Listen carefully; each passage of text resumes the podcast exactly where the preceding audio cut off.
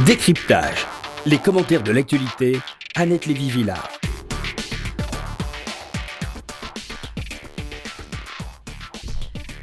Bonjour Bernard-Henri Lévy. Bonjour. Alors, euh, notre BHL national et international, philosophe, écrivain, grand reporter, est aujourd'hui dans le nouveau studio de RCJ qui n'est pas encore fini.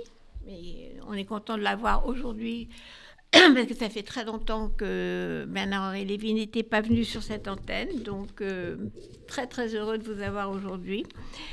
Vous allez partager avec les auditeurs de RCJ vos réflexions, vos émotions, votre révolte, vos engagements sur ce qui se passe dans le monde, de l'Afghanistan à l'île de Lesbos, en passant par la Somalie, l'Ukraine et même la France.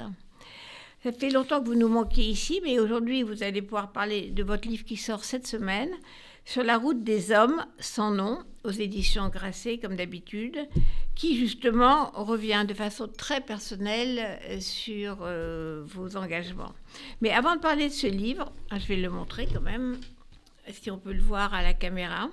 Donc, euh, sur la route des hommes sans nom aux éditions Grasset. Avant de parler de votre livre qui sort cette semaine, je voulais revenir sur le choc de l'affaire Sarah Halimi pour les Juifs de France et aussi pour les Français non juifs et aussi pour vous. Vous avez dit à propos de la décision de la Cour de cassation envoyant l'assassin de Sarah Halimi à l'asile psychiatrique et refusant de le juger pour son crime que cela crée un désordre insupportable dans les esprits.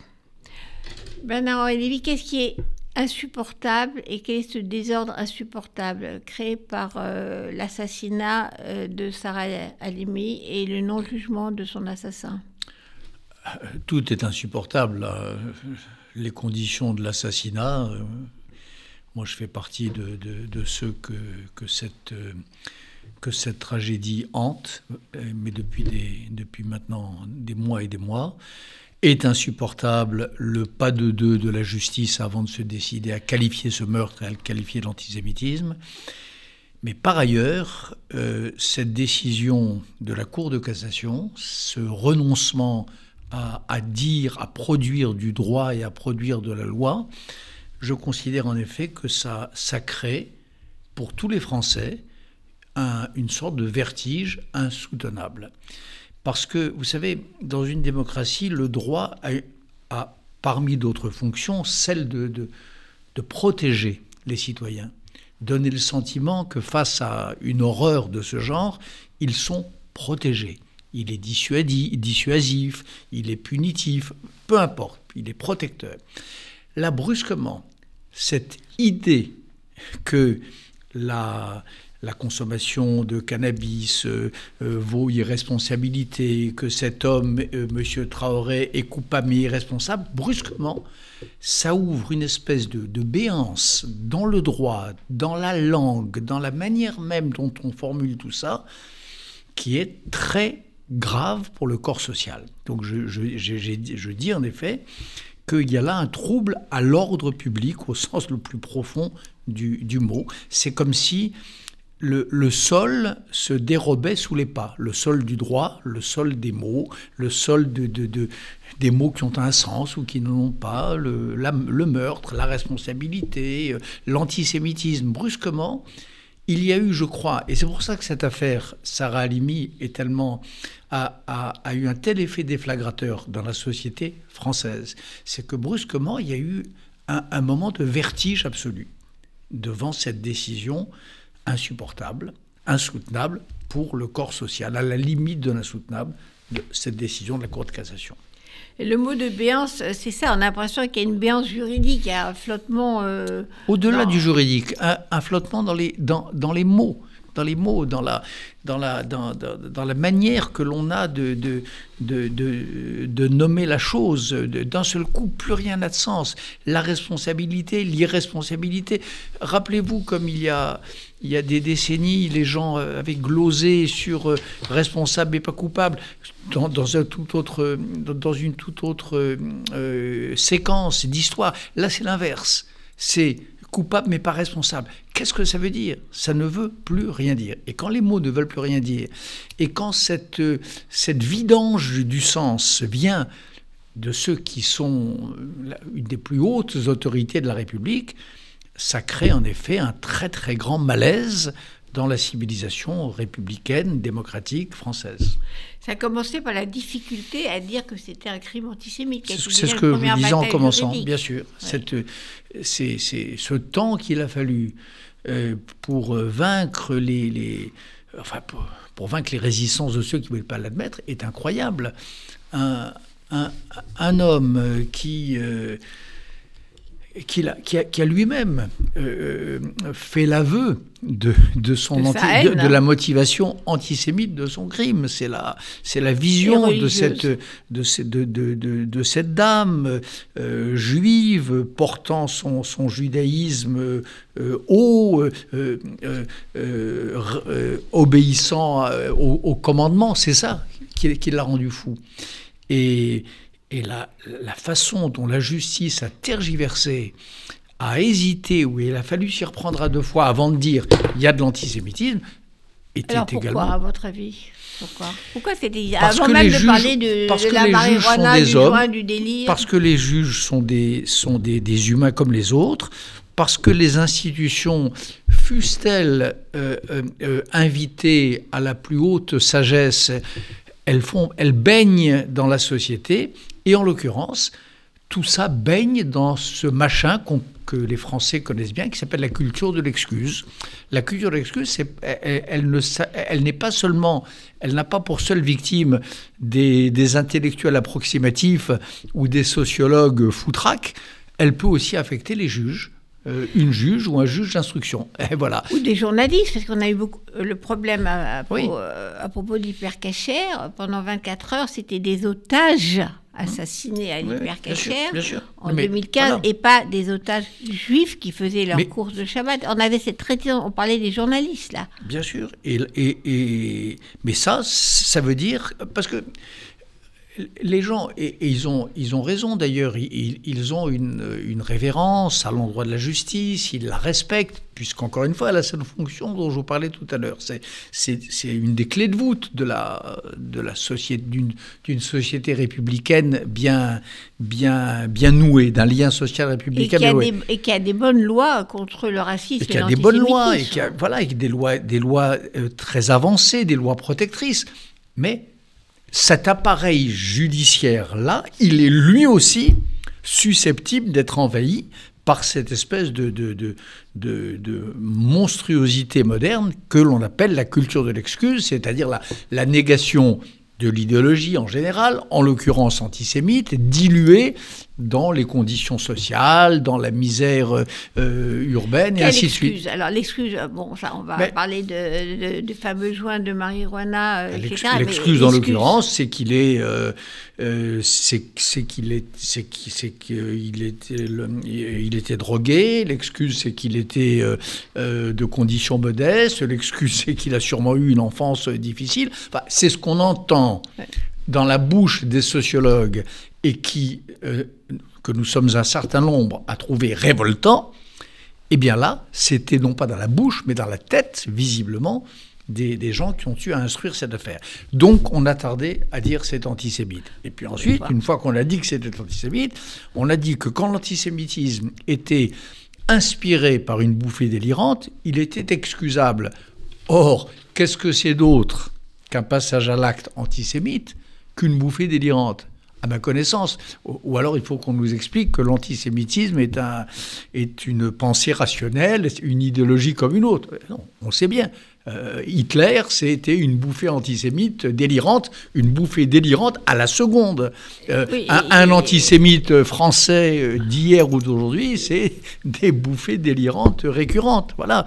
Donc tout ça a, a, a vraiment euh, euh, était, je trouve, un électrochoc, euh, nauséabond, triste, et c'est de, c'est de cela que vient, je crois, oui, cet électrochoc qui a, qui a saisi la société française, au-delà des Juifs. Y compris le président de la République. Y compris le président de la République qui a eu comme, euh, comme souvent dans ces affaires, qui a eu euh, euh, le, le, réflexe juste tout de suite, en disant, un, le besoin de procès à Jérusalem, et deux, à la limite d'ailleurs de, de, de, de, la, la violation, oui, de la séparation des pouvoirs, oui. besoin d'une nouvelle loi. Oui. Voilà, mais il y a des moments, vous comprenez, où, la, où, la, où le sentiment de justice est tellement offensé que euh, on ne peut pas euh, s'en tirer sans qu'il y ait en effet ces, ces, ces micro-infractions, euh, en l'occurrence à la séparation des pouvoirs, et pour ce qui me concerne, au respect dû à la justice. Voilà. Moi, je respecte la justice, sauf quand elle prend une position aussi monstrueusement dangereuse que celle-là. Là, il faut, il faut avoir le courage de dire que la justice, à cet instant, n'est pas respectable. Oui, et il reste un mystère du juge quand même, parce que c'est la Cour d'appel, puis la Cour de cassation. Donc, il y a quand même... Euh, c'est pas un mystère. Encore une fois, mais les pas, lois... mais, mais c'est pas un mystère. Les juges, euh, je vous répète, la... L'idéologie dominante d'un moment, c'est comme une espèce de vase dans laquelle les, citoyens euh, pataugent jusqu'aux chevilles, jusqu'aux genoux, jusqu'à la taille, parfois jusque-là, quel qu'il soit, qu'il soit journaliste, qu'il soit intellectuel, oui. qu'il soit, qu'il soit euh, commerçant du coin de la rue ou qu'il soit juge à la Cour de cassation. Ils sont l'idéologie, on sait ça. Moi, je sais ça depuis ma jeunesse marxiste, depuis ma jeunesse althusérienne.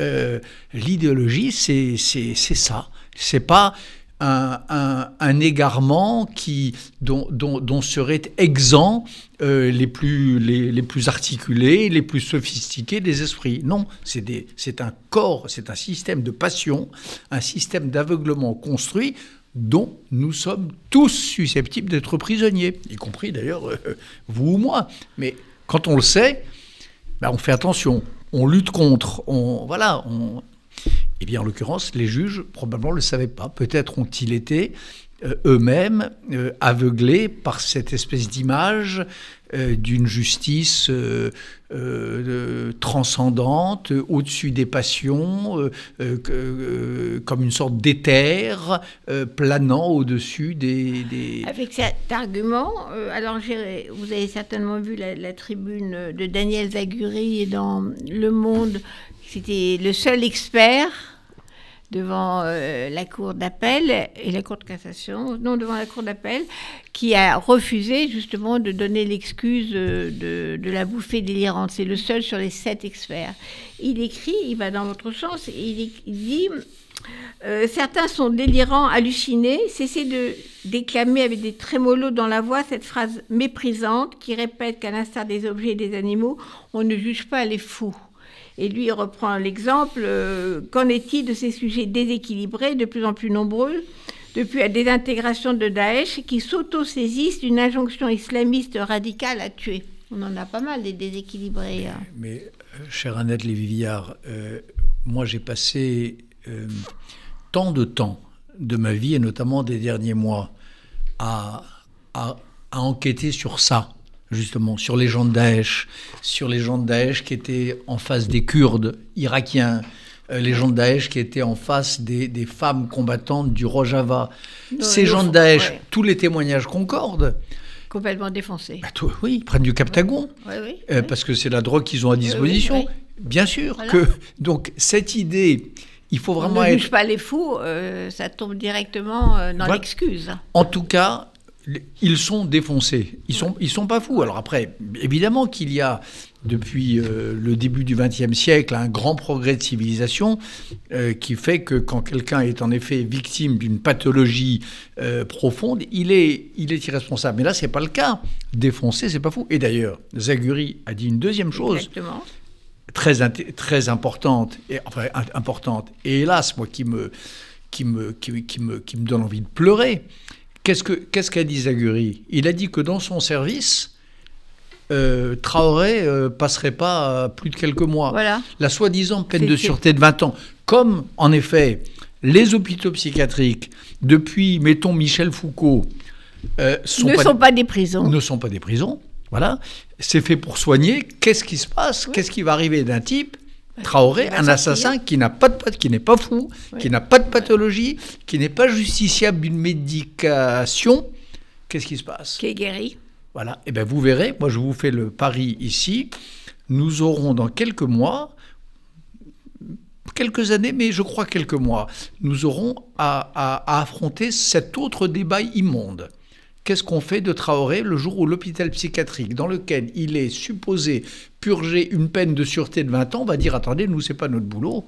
On va pas lui donner des médicaments comme dans vol au-dessus d'un coup. Euh, euh, heureusement, les addicts psychiatriques en France ne sont pas eh des prisons. Voilà, et eh bien vous verrez que ce problème va être, va être eh soulevé et, que, et, que, et que tous ceux qui ont encouragé cette, euh, ou déclaré comprendre cette décision des juges vont être euh, confrontés à l'impasse euh, civilisationnelle dans laquelle nous sommes plongés. pour, terminer, parce que ça va exactement dans votre sens. Il termine, donc, euh, Daniel Zaguri termine par euh, dimanche 25 avril, c'est-à-dire la, manifestation du Trocadéro et dans d'autres villes de France. Ce n'est pas une foule haineuse qui a réclamé vengeance, mais le peuple qui a demandé justice. Il arrive que l'intelligence et la sensibilité collective soient en avance sur les spécialistes, les experts et l'état du droit. Et c'est exactement ce qui se passe, c'est-à-dire que l'opinion publique va forcer à l'écriture d'une loi euh, qui, qui, évite de se retrouver dans ce genre de situation. Mais comme, mais, mais comme souvent, c'est pour ça que, que tous ceux qui nous ont dit pendant toutes ces semaines, euh, il y, y, a eu une, y a une sorte de résignation, y compris, moi j'ai entendu chez des amis personnels, une résignation à cette espèce de, de, diction du droit euh, à laquelle on, ne pourrait rien. Non, le droit peut se tromper. Le, peuple peut faire, euh, euh, faire en sorte que le droit soit réécrit. La, le, droit est une matière vivante. Les juges ne sont pas infaillibles. Les, la démocratie, c'est un régime qui, qui, qui permet et qui même contraint à une espèce de, de, de d'indéfinition perpétuelle et de, et de réécriture perpétuelle du droit. C'est ça la démocratie. et je ne comprends pas comment. Loi.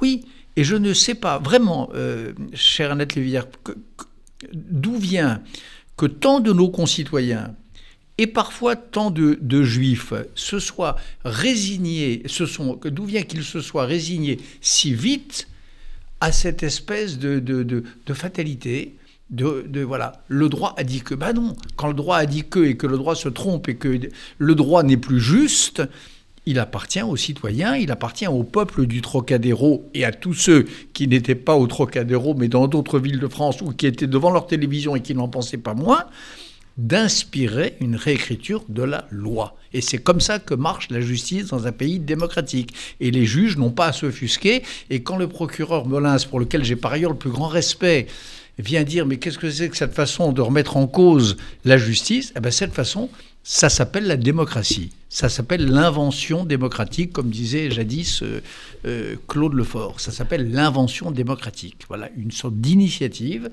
populaire, citoyenne, qui, fait que, qu'on n'est pas en théocratie, que les droits ne sont pas euh, sacrés, elles sont sujettes à, à réévaluation et réécriture et un progrès. Mais eh, Bernard Lévy est sur cette antenne donc de RCJ. Moi, je pense qu'il faut quand même rappeler que ces illuminés euh, défoncés euh, terroristes de la haine ne tuent pas et ne visent pas que des juifs, parce qu'on a eu Samuel Paty, on a cette jeune policière, cette jeune femme policière qui a été poignardée. Je veux dire, ces illuminés terroristes aujourd'hui s'attaquent à notre pays, à notre civilisation et pas simplement aux juifs. Il n'y a pas que l'antisémitisme. Ça, ça, ça, cela va, cela va sans dire. Euh, même si... mieux en le disant. Oui, même si euh, il y a aussi aujourd'hui une recrudescence très inquiétante de l'antisémitisme en France, à laquelle euh, ne participent pas les grandes institutions républicaines, à laquelle résistent les, euh, ceux qui ont, la charge de, l'ordre public, à la réserve près, cette fois-ci, de la, justice et de la Cour de cassation. Voilà. Alors heureusement que la grande majorité des, des, parlementaires, la grande majorité des, des, maires de grandes villes et le président de la République ont dit qu'ils n'étaient pas d'accord. Voilà.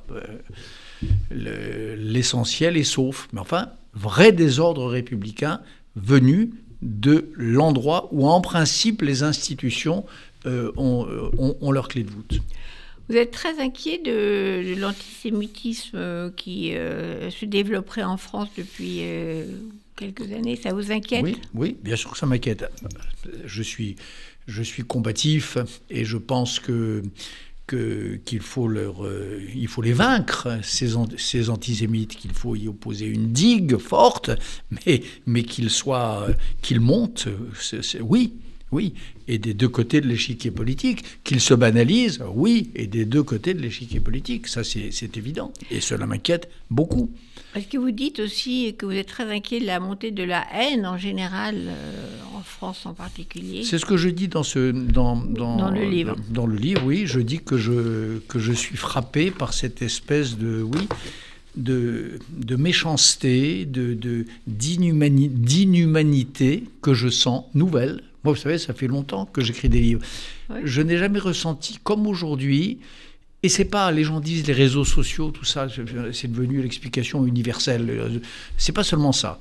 Il y a dans, la société française d'aujourd'hui un, taux d'inhumanité, de cruauté à l'égard du prochain, de retour des pratiques de délation, par exemple. On l'a vu pendant la crise sanitaire, moi qui m'effraie, oui, bien sûr. Ça, c'est nouveau, vous pensez? Non, c'est pas nouveau. Mais ça sort. C'est pas nouveau, mais. Mais ça s'exprime. Mais, euh, mais euh, je trouve qu'on est. L'histoire de France, l'histoire d'un pays, c'est. Voilà, il y a des moments euh, de, de, crise et il y a des moments de, de, gloire. Ben là, je, je, pense qu'on est dans un moment de grande crise. Euh, et l'idée démocratique, l'idée républicaine euh, et l'idée libérale, ces trois piliers de, la, France telle que moi, elle me semble vivable, euh, je, crois qu'elles sont en crise, ces trois idées-là, comme elles l'étaient dans les années 30 et comme elles l'étaient à la fin du 19e siècle. Hein, la culture libérale, démocratique et républicaine en France elle a vécu deux grandes crises dont elle a failli ne pas se relever. L'une au moment de l'affaire Dreyfus, l'une qui a conduit à Vichy dans les années 30.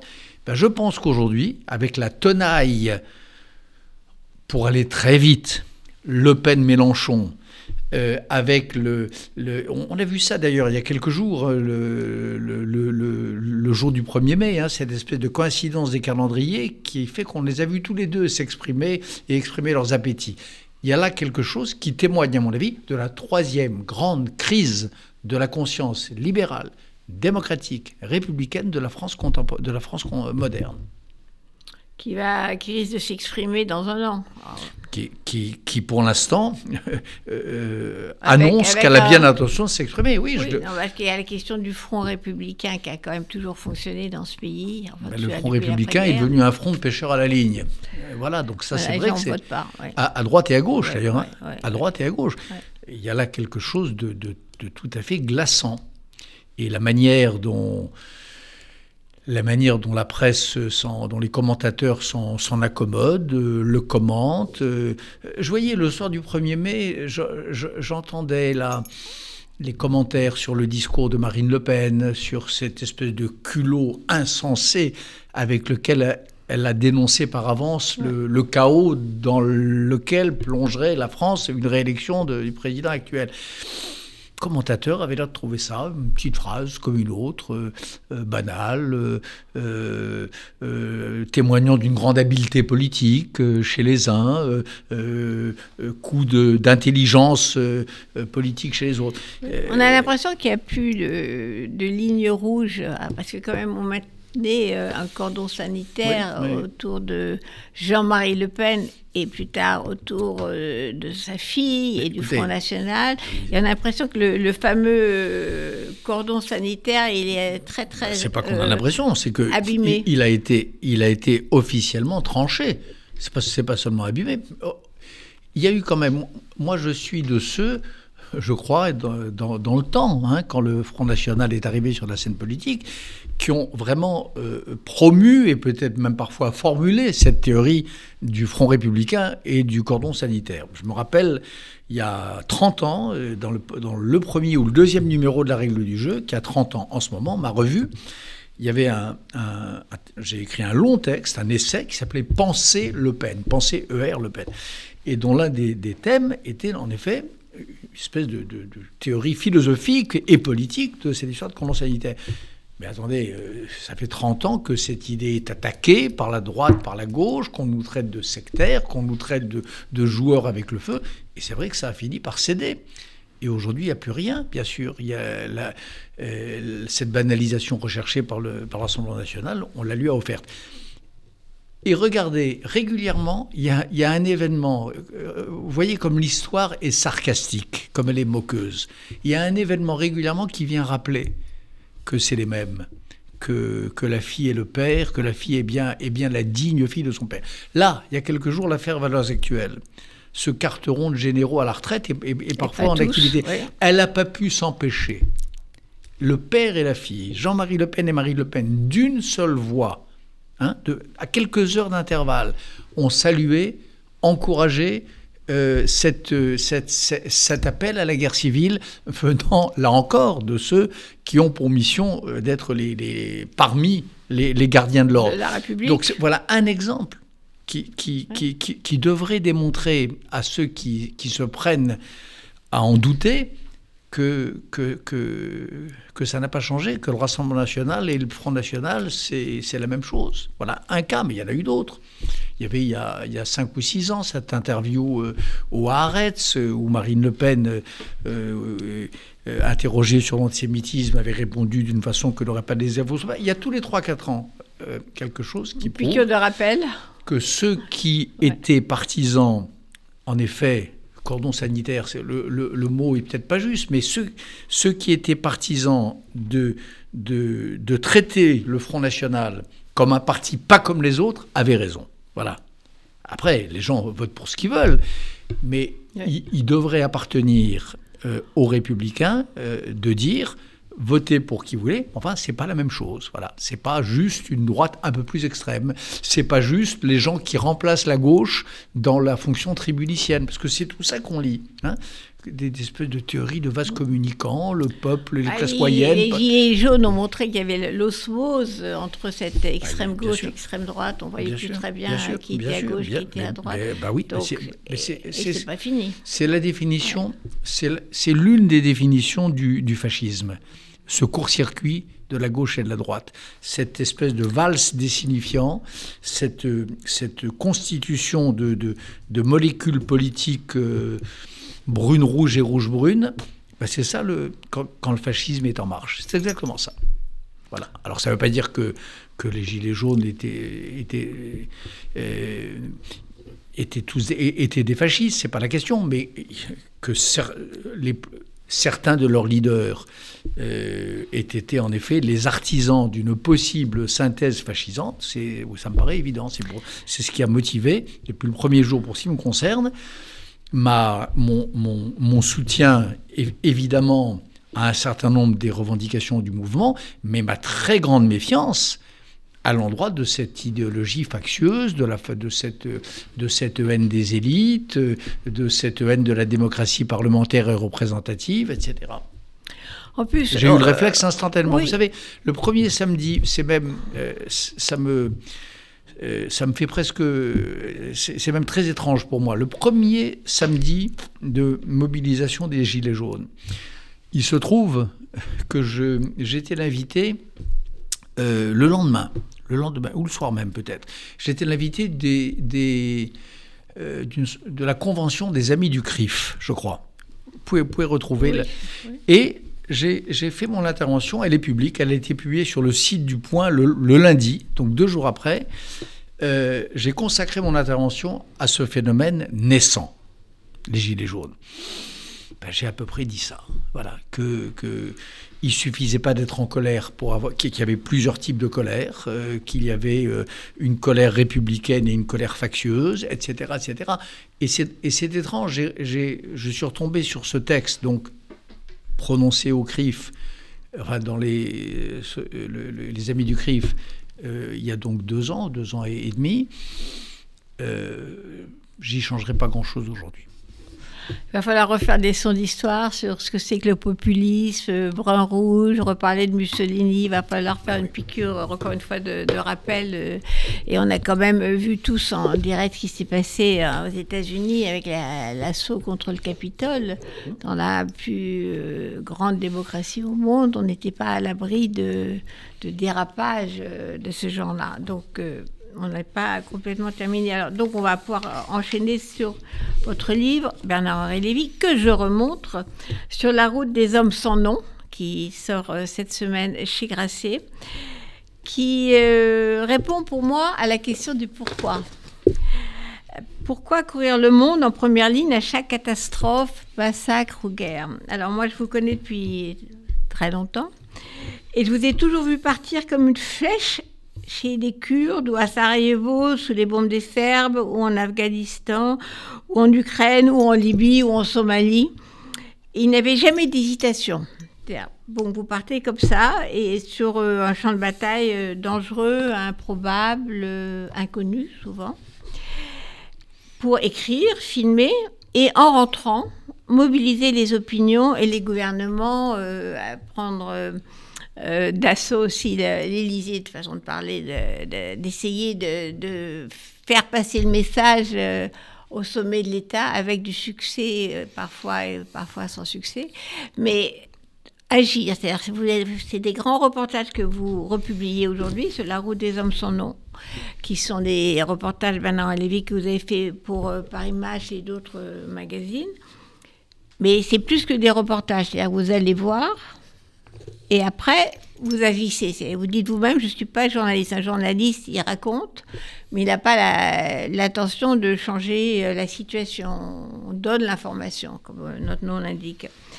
Et donc vous, euh, vous définissez dans ce livre très personnel, qui donc répond pour moi à la question de pourquoi part-il comme ça? Et vous parlez euh, beaucoup de la guerre d'Espagne, des brigades internationales euh, où votre père a été quand il était jeune, qui est, resté pour vous euh, une image héroïque et, formidable. Et j'ai l'impression que, en fait, le temps des brigades internationales, des Hemingway, des Malraux et de votre père André Lévy, pour vous, n'est pas fini. Ce temps-là est toujours, toujours présent pour vous le temps de la guerre d'Espagne et des brigades internationales bah, Le temps de... Oui, enfin en tout cas l'esprit euh, qui, a, qui a inspiré mon père et qui a, inspiré, qui a inspiré les écrivains dont vous venez de parler, il est, il est immortel. Un, et deux, il est souhaitable qu'il reste des fils, des filles, des petits-enfants, des arrière-petits-enfants qui, qui, gardent cette cette, cette étincelle-là, bien sûr, que le, le, le, le réflexe de, de, d'indignation devant l'horreur, le, réflexe de, de, de refuser euh, euh, l'idée atroce qu'il y aurait des humanités locales, euh, le, le, réflexe qui consiste à dire le sort de mon prochain, le sort de mon lointain m'importe autant que celui de mon voisin ce réflexe-là. Au contraire de ce que dit Le Pen. Oui, bien sûr, c'est il y, a Le Pen, l'histoire de la et, Trump. Euh, oui, Trump, oui, mon voisin, mon cousin, et puis il y a ce que dit Montesquieu, où il dit qu'un humain civilisé, c'est quelqu'un euh, à qui le sort de son concitoyen importe autant que celui de son de son cousin, celui de euh, le sort d'un Européen autant que, le, que son concitoyen, ainsi de suite. Donc ces réflexes-là, ces, idées simples, moi, en effet, elles m'animent depuis, euh, depuis ma jeunesse et je les tiens de cette génération d'aînés euh, que j'ai toujours en tête. Et je raconte dans le livre comment quand je me retrouve à, quelques centaines de mètres d'altitude à pic sur un sur piton euh, rocheux en Irak et que j'ai peur et que je me demande ben je pense en effet à à mon propre père, euh, héros de Monte Cassino, euh, décoré par le général Diego Brosset euh, pour, pour, son, pour sa bravoure. La, campagne d'Italie. Campagne d'Italie, oui. Le, la bataille de Monte Cassino. La Seconde Guerre mondiale. C'est oui, c'est un des moments vraiment, un des tournants de la Seconde Guerre mondiale et de la libération de l'Europe. Et à l'assaut des deux pics de Monte Cassino, il y avait des, des, des fantassins polonais euh, soutenu par des, des, fantassins qu'on appelait juifs, une, unité de juifs indigènes dont mon père euh, faisait partie, c'est-à-dire des Français, euh, Français depuis le décret Crémieux, à qui on avait retiré leur nationalité française et qui s'étaient engagés dans les forces françaises libres. C'est eux qui ont pris, qui ont pris le, qui ont remporté cette bataille de Monte Cassino. Mon père était ambulancier, c'est-à-dire qu'il allait je rapporte dans le livre, je, reproduis la citation au feu euh, dont, il a été, dont il a bénéficié de la part de son, de son chef, le général Brosset, qui est une légende de la France libre. Il allait sous le feu, euh, euh, au devant des lignes ennemies, chercher ses camarades, ses camarades blessés. Bon, ben voilà, tout ça pourquoi? Pour, pour, pour la libération de l'Europe. Tout ça parce que euh, le dernier mot ne devait pas rester au fascisme. Donc, euh, voilà, j'ai de la mémoire. Euh, et, avoir de la mémoire, c'est l'espèce de, c'est des réflexes qui, reviennent, des réflexes politiques qui reviennent. Oui, il y a ça, mais il y a aussi le voyage. Moi, j'ai trouvé magnifique vos pages sur pourquoi, pourquoi il faut voyager. Je me suis dit, il faut absolument qu'on voyage. Quand vous expliquez pourquoi il faut aller voir en citant euh, tous les anciens, euh, euh, commencé par Ulysse. Voilà, oui. Alors il y a, deux types de voyages, justement, du temps des anciens. Il y a, le voyage d'Ulysse et il y a le voyage d'Aîné. Le voyage d'Ulysse, il est, très beau parce qu'il est parce qu'il est semé d'embûches, d'épreuves physiques, intellectuelles et morales. Mais le voyage d'Aîné est encore plus beau parce que Aîné ne sait pas où il va. Ulysse, il rentre chez lui. Il rentre chez lui. Hein, il retourne à Ithaque. Aîné, il ne sait pas où il va. Il ne sait pas qu'il est le fondateur d'une ville, euh, Albe la Longue, qui va être elle-même l'origine d'une ville, Rome, qui va être elle-même l'origine de l'Occident, ou des Dômes, ou de... Voilà. Et, ça, cette idée du voyage vers l'inconnu, du voyage sans vraie destination, euh, euh, est une idée qui est, je crois, encore plus belle. Et, et je crois que c'est, c'est un des moyens que les humains ont trouvé de, de ne pas être enfermés en eux-mêmes, de, de, s'ouvrir à, à l'autre, à l'altérité, à l'étrangeté. c'est une des manières qu'ils ont trouvé de s'étrangéiser. Voilà. Alors on peut s'étrangéiser par l'étude, on peut s'étrangéiser par le voyage. Et moi je sais que quand je suis... Euh, euh, quand je suis à Mogadiscio, quand je suis euh, sur, la ligne de, sur la, ligne de front du Donbass, quand je suis en, euh, avec les femmes combattantes syriennes. Je ne sais pas comment vous dire. Je, je, je suis kurde, oui, kurde syrienne. Je suis dépouillé de moi-même. Je suis plus Bernard-Henri Lévy. Personne ne me connaît. Personne ne fait attention à moi. Je n'ai ni euh, les, les, préjugés désagréables, ni même les préjugés amicaux. Je suis un humain parmi d'autres. Et là, vraiment, c'est, un, moment, pas, la guerre, la guerre j'en ai horreur, mais le voyage, être dans l'ailleurs absolu, c'est une épreuve, une réinvention de soi, une mise à l'épreuve de l'humain en soi, que je trouve tout à fait féconde. Alors moi, je, pense que je vais recommander à tout le monde de lire votre livre pour Bernard Lévy sur le, voyage, parce qu'on se rend compte qu'il faut voyager. Quand on, lit vos pages, on se dit, mais au secours, il ne faut pas rester comme ça, là où on est, dans notre confort euh, mental, émotionnel. Il faut, il faut aller voir, quoi. Et d'autant plus quand on sort d'une période où, pour de bonnes raisons, certes, mais où on nous a seriné de rester chez nous. C'est quand même ça qu'on a vu sur nos écrans de télévision. Moi, ça a été, c'était d'ailleurs. Euh, ça vous a pas empêché de partir? Non, ça m'a pas empêché de partir, mais ça m'a, mais ça m'a fait trouver le monde un peu surréaliste quand je revenais. C'est-à-dire moi, je, je, revenais donc de, de, du Nigeria où, je, j'avais essayé de, de, rapporter la, la voix des, des chrétiens euh, massacrés et, et, peut-être au bord du génocide. Et j'arrive, je branche la télévision et je vois en, en tête d'écran Restez chez vous. Voilà. Et puis chez les plus raffinés, pour être solidaire, euh, restez chez vous. Bon, alors je comprends, la bien sûr, il y avait des raisons. Mais enfin, il est important de dire aussi hein, que lorsque cette euh, pandémie sera terminée, lorsque nous serons tous vaccinés, il faut très vite recommencer à ne pas rester chez nous, quand on peut, bien sûr, quand on peut, physiquement, par la pensée, par la, par la lecture. Mais enfin, le commandement de rester chez soi euh, ça ne peut être qu'un commandement d'exception. Ça ne peut être qu'une recommandation d'exception. Ça ne peut pas être l'ordinaire. Ou alors, ou alors. Écrivain, philosophe, et vous pourriez, euh, comme beaucoup d'autres euh, écrivains et philosophes, écrire devant votre fenêtre, au coin d'une table, dans un café, et pas aller voir. Quoi. Voilà, mais, mais moi je, je raconte, alors ce livre, il est aussi une, une esquisse de, de biographie générationnelle.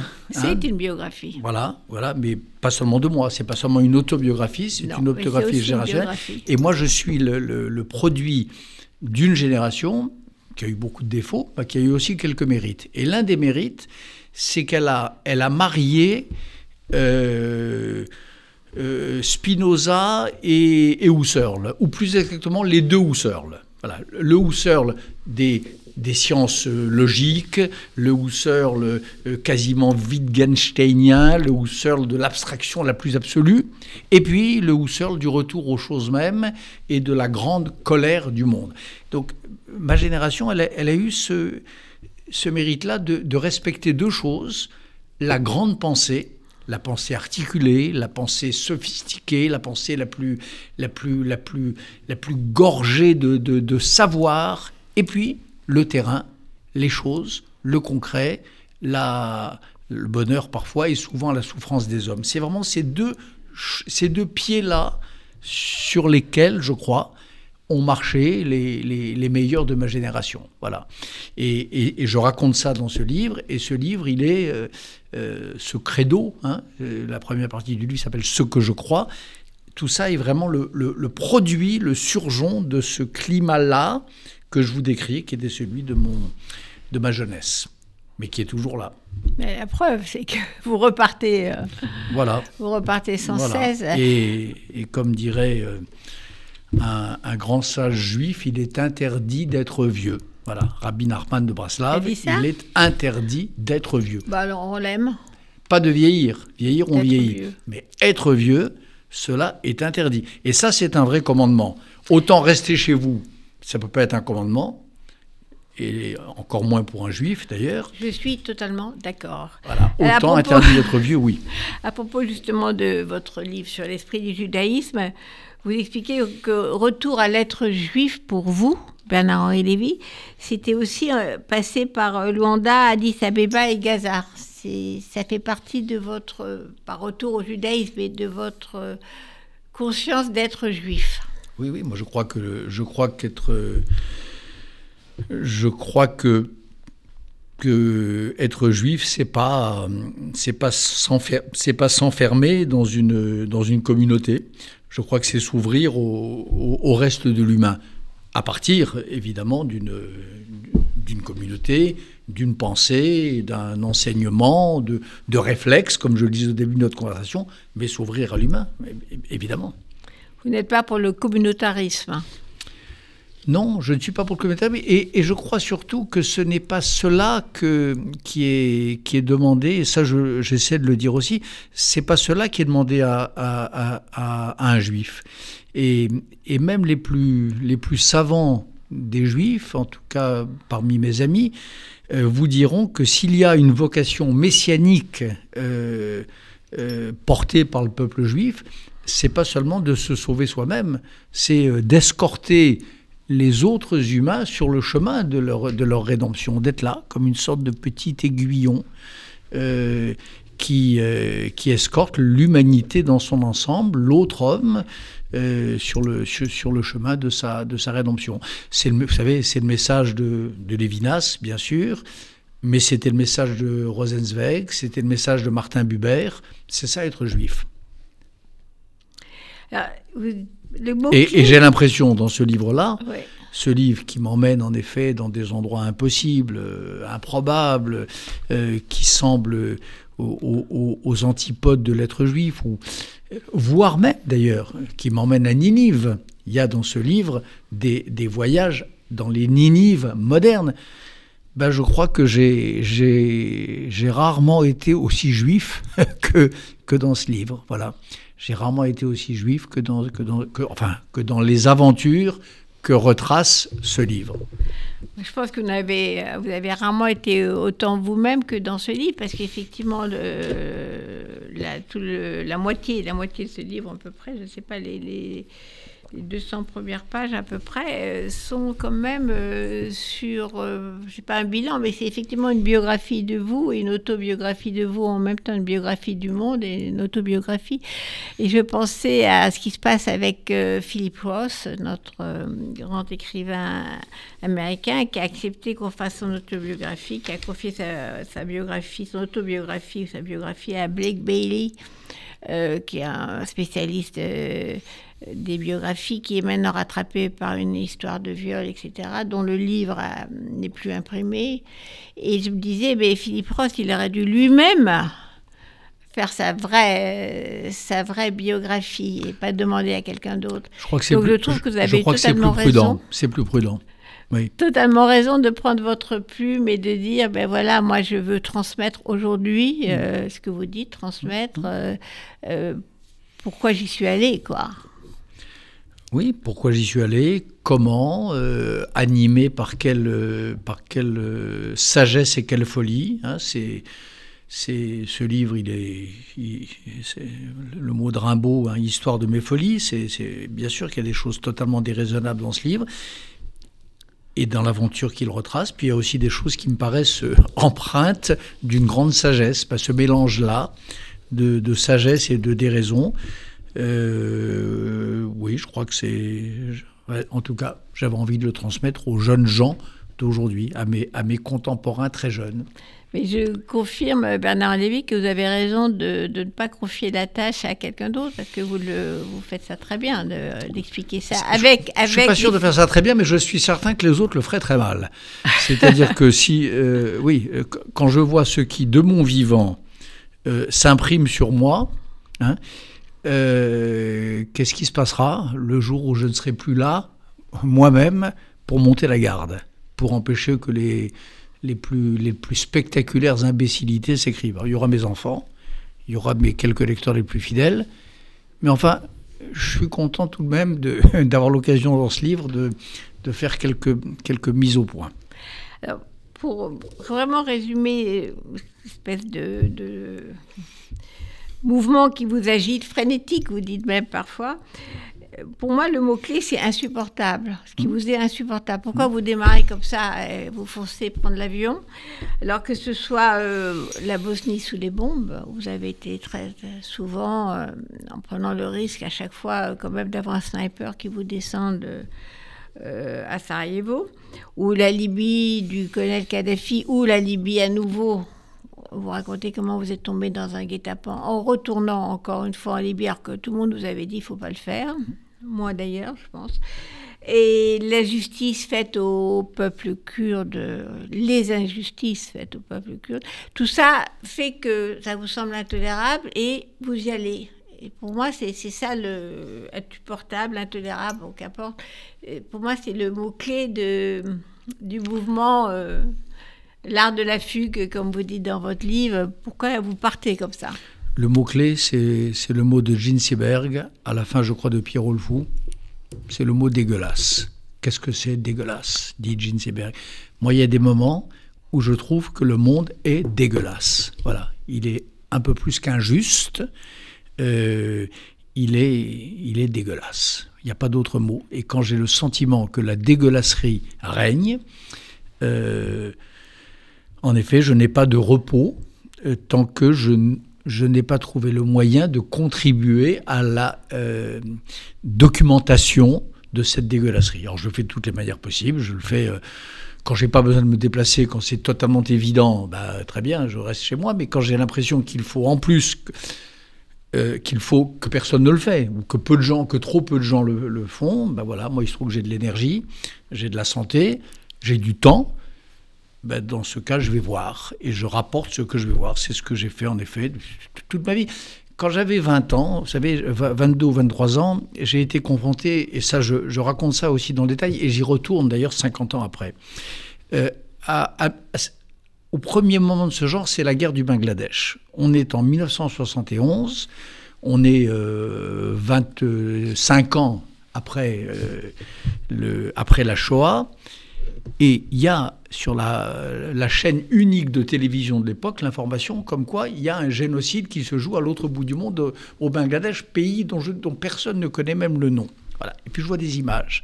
Et puis j'entends la voix d'un grand écrivain que j'admire déjà infiniment, quoique plus secrètement qu'aujourd'hui, André Malraux, qui appelle à la constitution d'une brigade internationale, pour Bangladesh.